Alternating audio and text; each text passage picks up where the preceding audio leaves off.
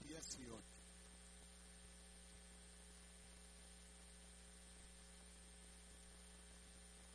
Evangelio de Mateo, capítulo 18. Vamos a leer unos versículos en particular, pero usted puede tener su Biblia abierta en Mateo 18, en, desde el versículo 23 hasta el 35. Mantenga la, la Biblia abierta allí y en algún momento yo le voy a pedir que leamos unos versículos de este pasaje. Mateo capítulo 18, desde el versículo 23 hasta el versículo 35. La mano derecha en el corazón. Te doy gracias, Señor, por tu amor. Te doy gracias por tu bondad y tu misericordia. Ruego en esta hora que tú hables. Oh Dios, que el Espíritu Santo esté actuando ahora. Enséñanos, Dios mío, guíanos por tu palabra en el nombre de Jesús de Nazaret. Padre, que la palabra tuya corra y sea glorificada en Cristo Jesús. Amén. Bien. El capítulo 18 del Evangelio de Mateo, eh, desde el versículo 23 hasta el versículo 35, es el relato de una de las parábolas de Jesús. Esta parábola que aparece en este pasaje recibe por nombre la parábola de los dos deudores. Es una parábola conocida. Yo sé que un gran número de ustedes alguna vez la han leído o por lo menos la han escuchado mencionar, alguien la ha contado. Trata de un rey que tiene la necesidad de hacer cuenta, cuenta con sus siervos y empieza a llamarlos a cada uno de ellos y encuentra que uno de ellos le debe una gran cantidad de dinero. Eh, para no, no entrar en detalles, es como si le debiera ah, 100 millones de días de trabajo. Como 100 millones de días de trabajo.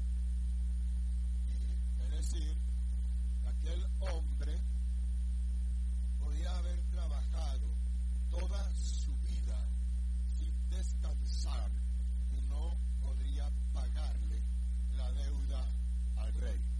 Le debe demasiado dinero.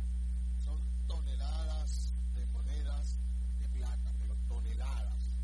Y entonces este rey encuentra a este siervo que le debe tanto y cuando lo llama a cuentas, este se postra delante de él, le dice, ten paciencia conmigo, perdóname, yo, ten, ten paciencia que yo te voy a pagar la deuda. El rey sabe que no le puede pagar esa deuda. Y él con su vida, con la vida de sus hijos y la vida de sus esposas, de su esposa. De manera que lo que el rey hace es perdonarle la deuda. Le perdona la deuda. Por alto la deuda. Y el relato de Jesús dice que saliendo de aquí,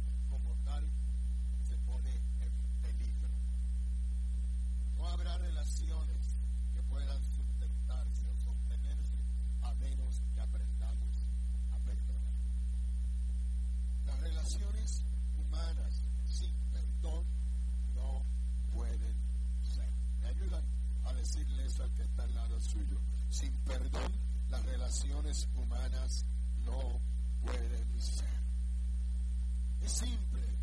Las relaciones humanas son complejas. Por su complejidad, las relaciones humanas a veces son conflictivas. Los seres humanos no, no somos fáciles de entrar en interacción o en relación con otras personas. Y cuando entramos en relación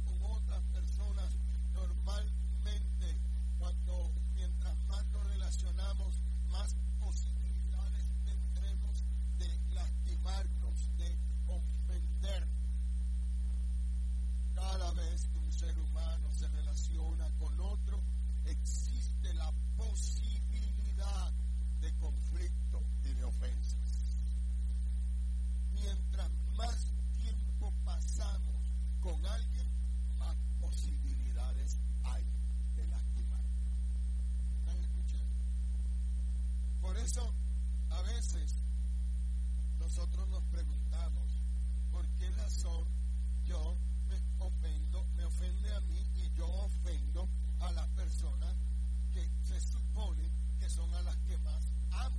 Por ejemplo, mi familia, o mi esposa, o tu esposo. Mientras más tiempo pasas con alguien, más posibilidades hay de ofender tu.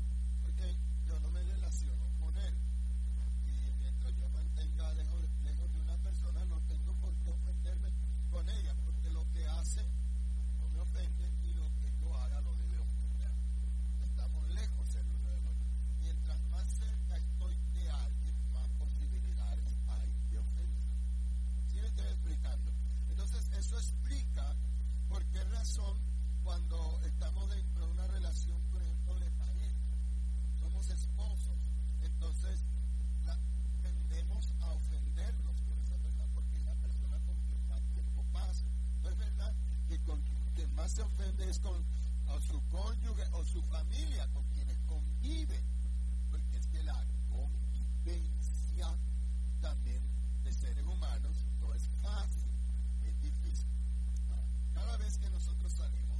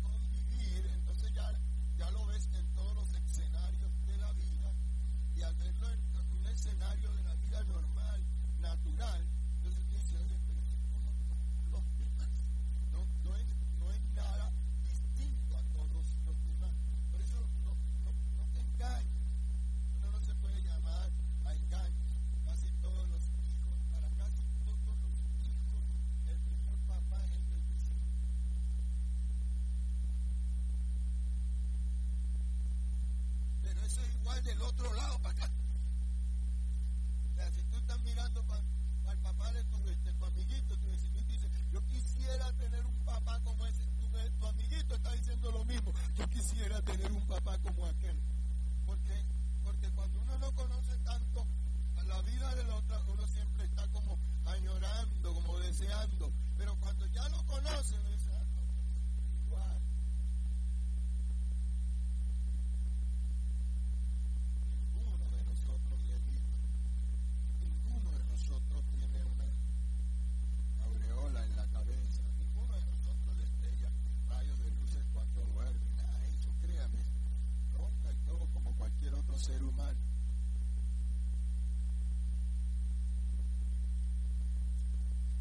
tiene que convivir con eso, que tiene que pasar tiempo allí, el que ya conoce los defectos y todo eso.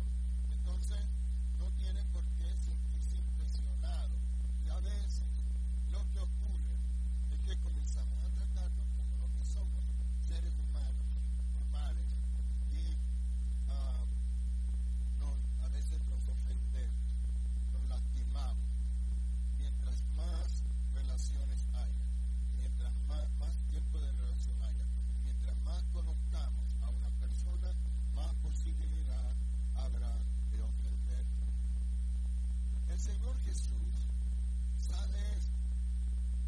lo sabe tanto que enseña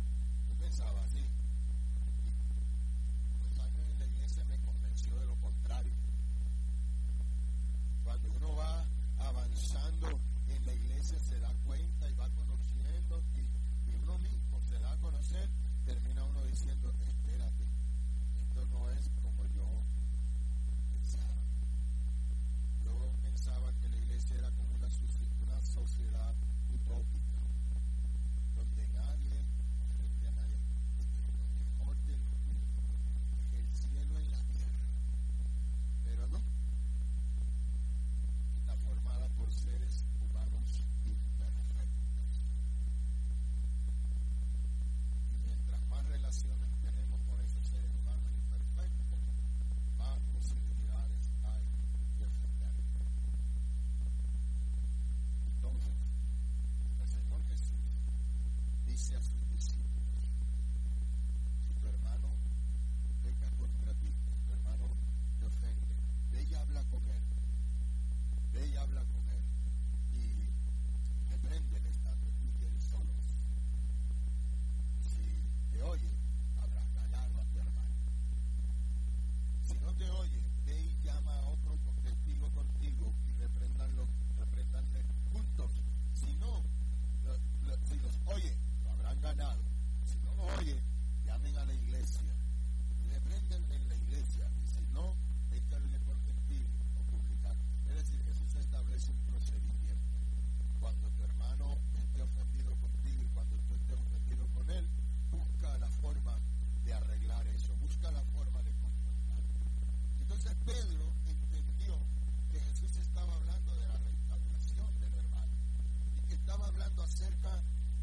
necesidad de arreglar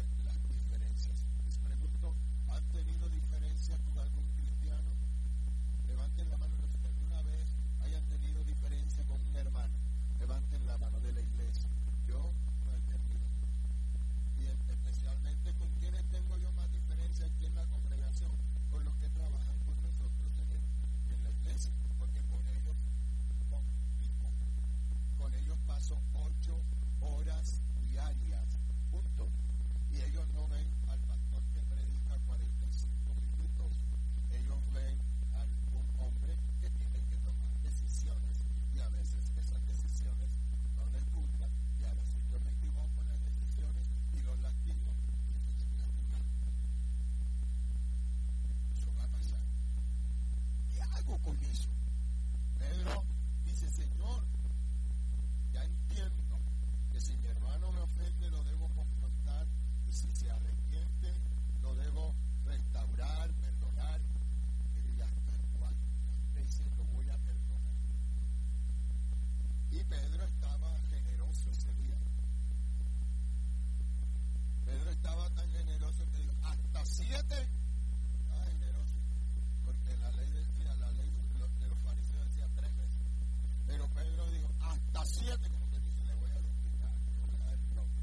Jesús le dijo, no Pedro, hasta siete no. Hasta setenta veces siete. O sea, 490. Tampoco, hermano. Es matemático. En realidad 70 veces 7 significa siempre. Debes perdonar cuando siempre. Siempre. Siempre que alguien te ofenda, tú lo tienes que perdonar. ¿Es fácil? No es fácil. Pero ah, si tengo que perdonar siempre a quienes me ofenden, entonces Jesús les va a decir, porque es que lo importante en el perdón no son las veces que perdones. Lo importante es la naturaleza del perdón. Lo que significa el perdón. No lleves la cuenta de las veces que has tenido que perdonar a alguien. Ahí allá van tres.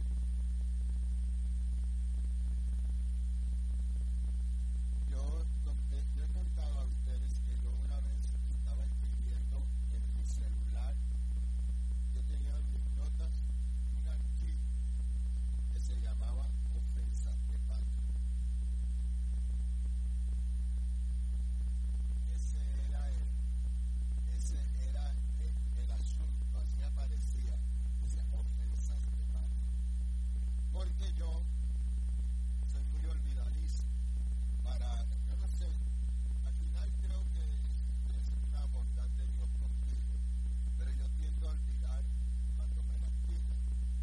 A veces ha habido personas que han hecho cosas de, de nosotros y yo me las encuentro por un centro comercial y digo, ay, Dios los bendiga, y los abrazo igualitos. Patri dice, ¿tú no, te acuerdas, tú no te acuerdas de lo que ellos, lo, de qué amor? Ahí, ellos eran lo que te ay, amor, a mí se me olvidó.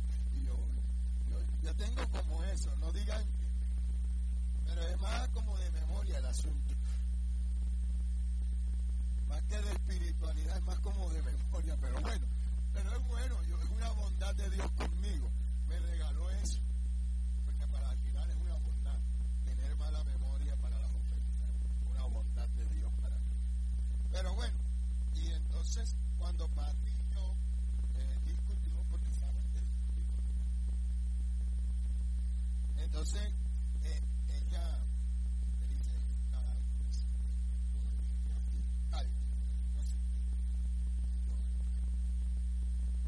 Y yo, casi no me acuerdo de las cosas. Y yo digo, yo estoy como perdiendo aquí esta, esta discusión. Entonces yo dije, no, esto no me va a volver a pasar. Así que en mi celular voy a llevar un archivo que diga ofensas de patria. Para que cuando te estemos discutiendo yo saco el celular. Sí, y yo tenía eso escrito. Yo decía así, día tal, fecha tal, hora tal, Patri me dijo tal, tal, tal, tal, tal, entre comillas. Y luego otro día, número dos, día tal, fecha tal, Patri me dijo tal, tal, tal. Ya llevaba como cinco. Cuando estoy escribiendo la sexta, por el Espíritu Santo, hablo aquí a ¿Qué estás haciendo? Yo, no, estoy escribiendo las, las ofensas de patria. Pasa, no que pasa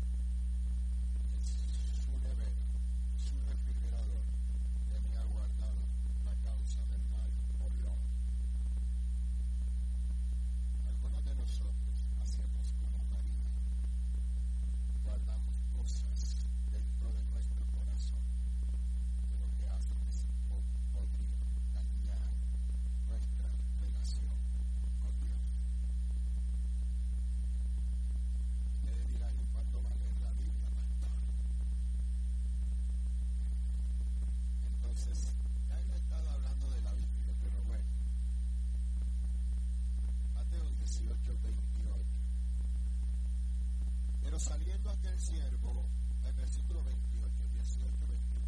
Pero saliendo aquel siervo, halló a uno de sus consiervos que le debía cien denarios, y haciendo de él, le ahogaba, diciendo, págame lo que me debes.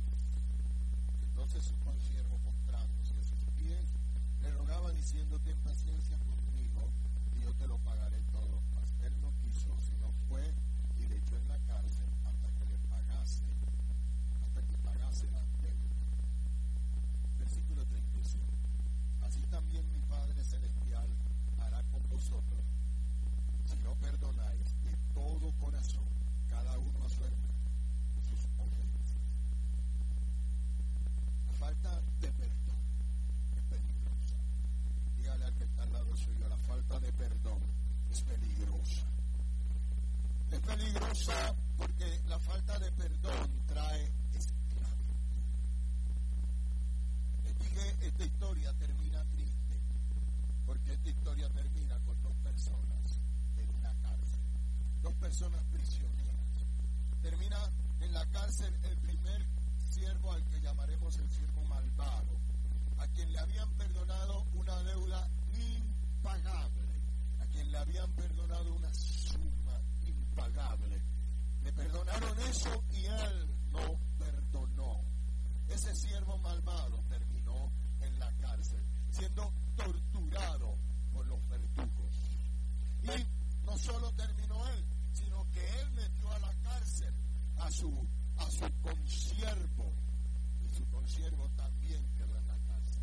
Porque siempre que alguien no perdona, la falta de perdón siempre deja prisionero a dos, a quien no perdona y a la persona que no ha sido perdonada.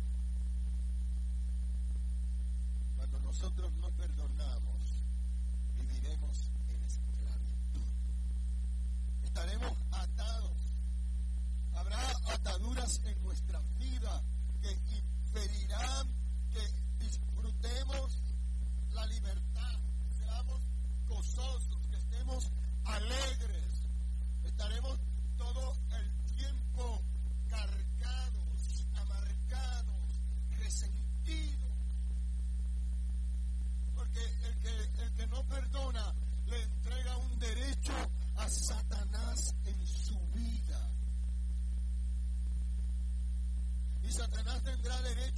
sabotear tu vida, saboteará tus finanzas, sabo- saboteará tu salud, saboteará tus relaciones, saboteará todo en tu vida.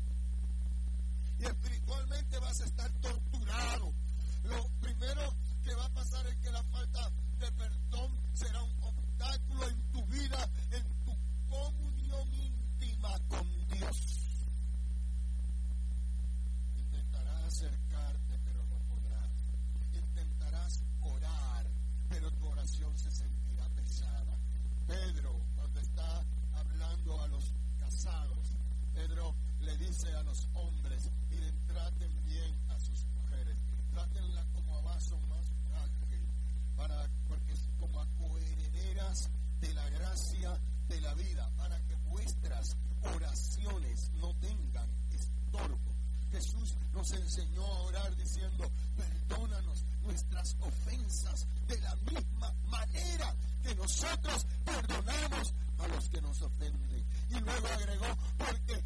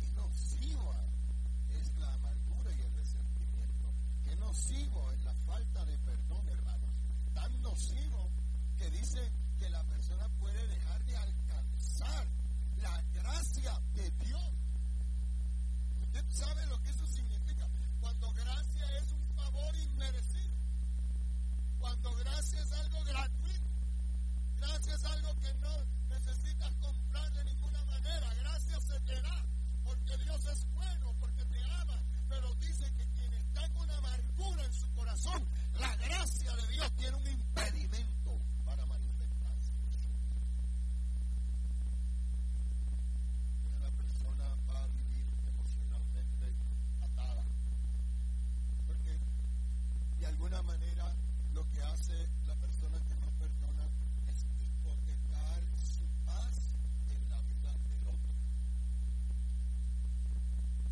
Hipoteca su alegría, hipoteca su felicidad, hipoteca su, su realización, hipoteca su paz personal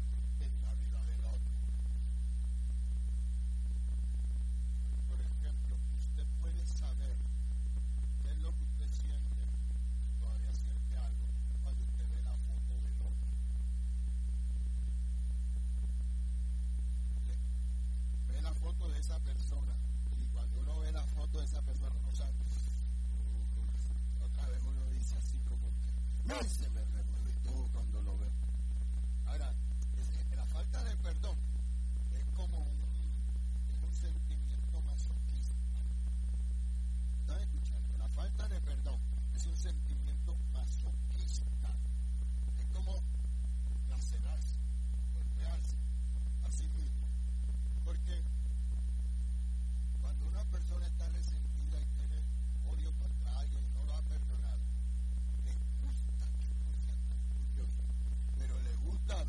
la vida del otro. Y ahora es como están las redes sociales, por Facebook, voy a espiarlo en Facebook. Hasta, hasta crean cuentas falsas. Así se puede decir los expertos en eso. Crean un perfil falso. Y entonces crean un perfil falso para poderse meter en la vida del Facebook al otro que no sepa que es él el que está investigando. Y, como vea fotos y lo vea en una fiesta, ay Dios mío, eso es lo peor que le puede pasar.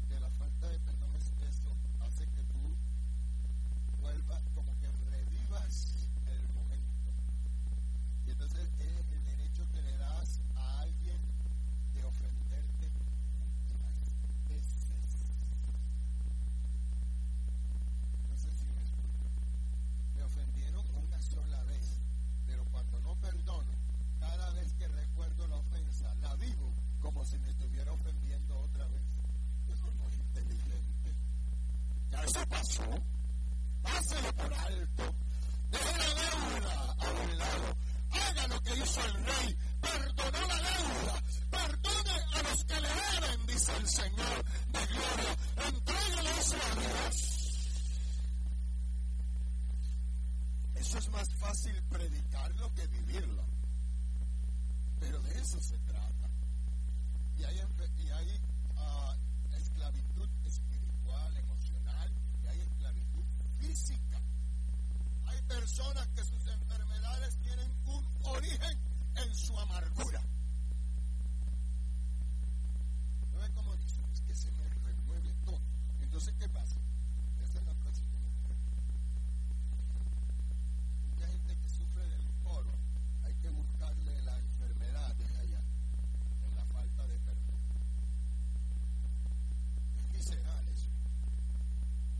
personas asmáticas que siempre se están ahogando y nunca se ahogan.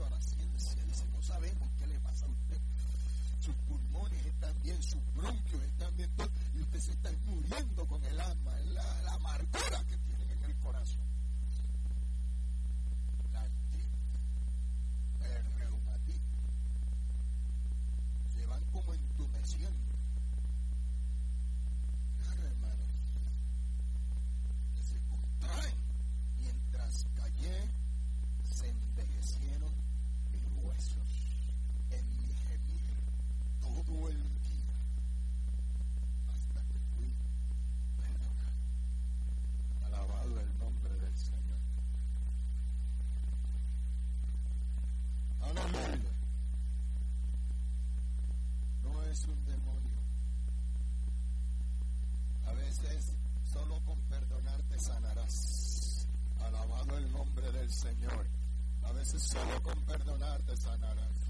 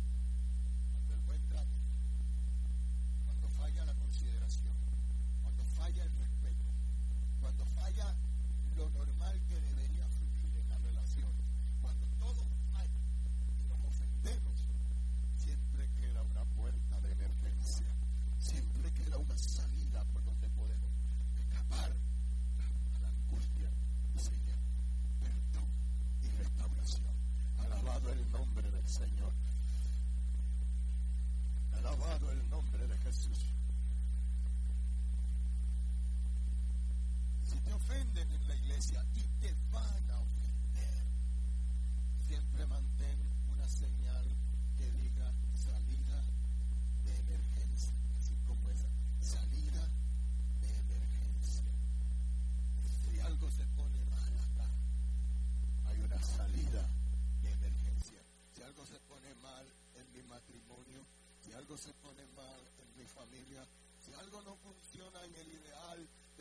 siempre debe haber una salida de emergencia. Yo debo tener un corazón perdonador para mi esposa. Ella debe tener un corazón perdonador para mí.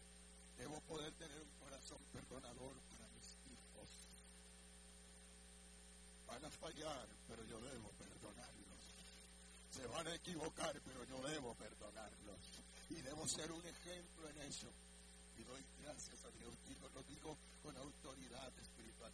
Mi esposa y yo tenemos que ser un ejemplo ante ustedes de eso, del amor perdonador y del amor restaurador. Si pisoteamos a nuestros hijos, imagínense si no vamos a pisotear a cualquier otra persona. Pero si ustedes ven que amamos y perdonamos a nuestros hijos, ustedes dirán, sabemos que también pueden amar y perdonar a otra persona. Siempre debe haber una salida de emergencia. Y la salida de emergencia el perdón y la restauración. Jesús dice esto, y esto es tan importante, porque de esto se sustenta, se sostiene la iglesia. La esencia de la iglesia es el perdón. ¿Sabe quiénes estamos aquí? Aquí estamos los que hemos sido perdonados. Déjeme ver si de pronto hubo uno que no. ¿Quiénes están aquí porque Dios los perdonó? Mire al lado de suyo, hay uno que no, porque me gustaría que me lo señale. Porque no está alzando la mano. Yo tal vez tiene artritis y tenemos que orar para que la levante después. Pero todos hemos sido.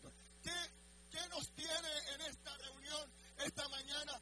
Dios nos amó envió a su Hijo Jesucristo y por Él fuimos perdonados. Somos la comunidad de los perdonados. Eso es la iglesia. No es una sociedad utópica, no es una sociedad formada por gente perfecta, no es una sociedad donde no hay, donde no hay ofensas o no hay conflicto. Aquí lo que hay es un gran grupo de hombres y mujeres que han sido perdonados por la gracia y la misericordia del Dios del cielo. Ninguno de nosotros era bueno. Dios nos salvó,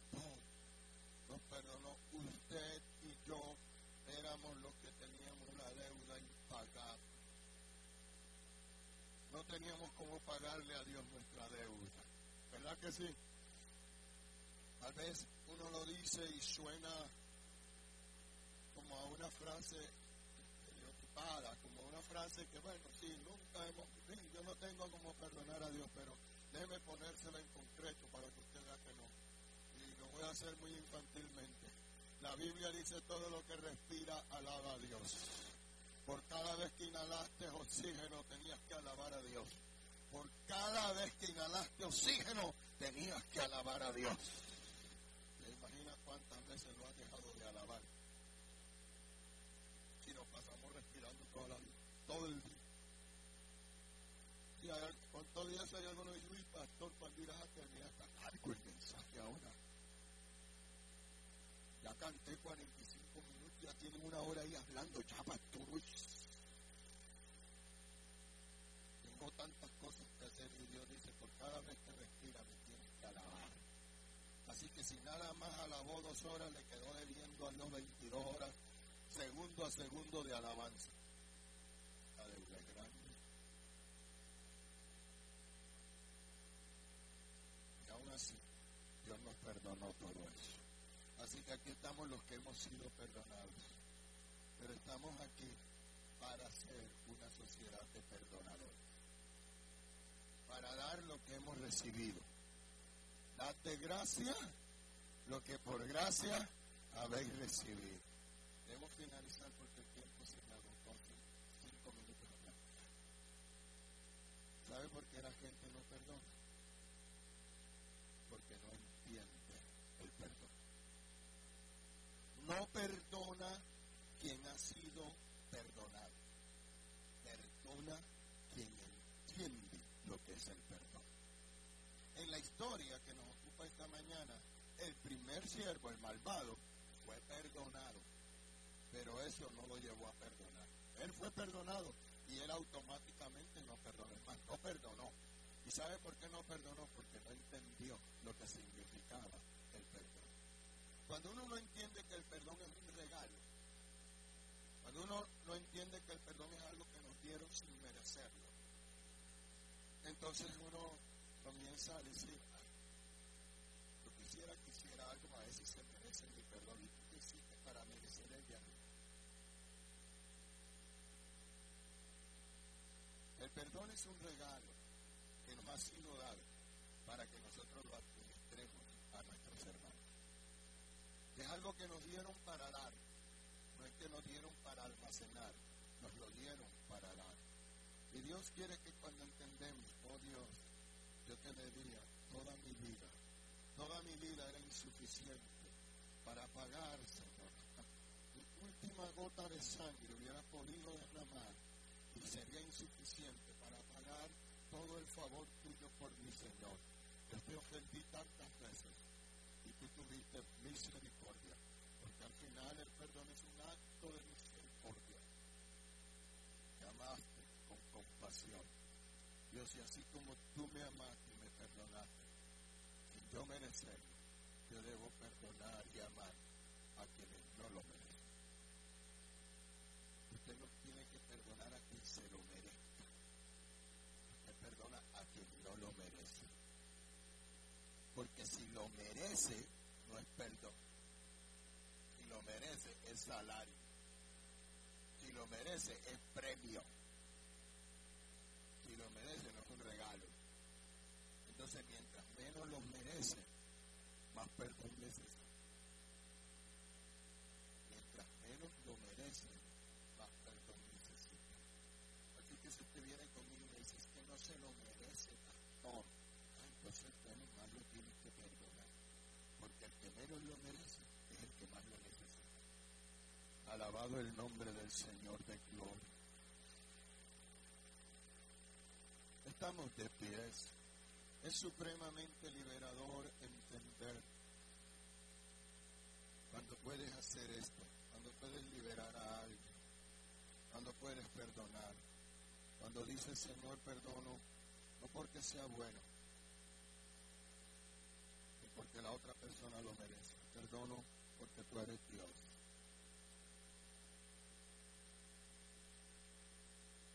Por si acaso,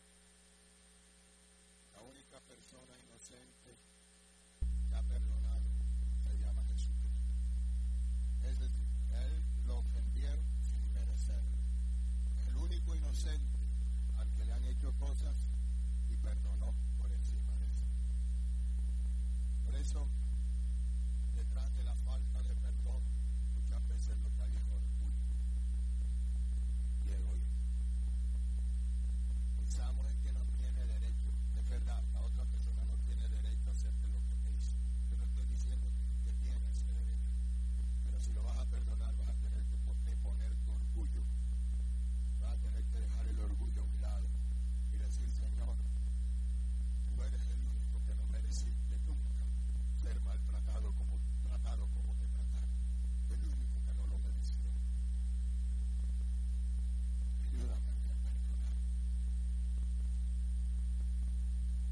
Gracias. Dejando todo. Querido Dios, te damos gracias. Tu bondad y misericordia es para siempre. Eres fiel y eres bueno. Eres digno. Perdonaste a nosotros una deuda impagable.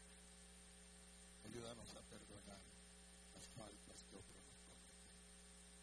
En Jesús. Dios los bendiga, Dios los guarde.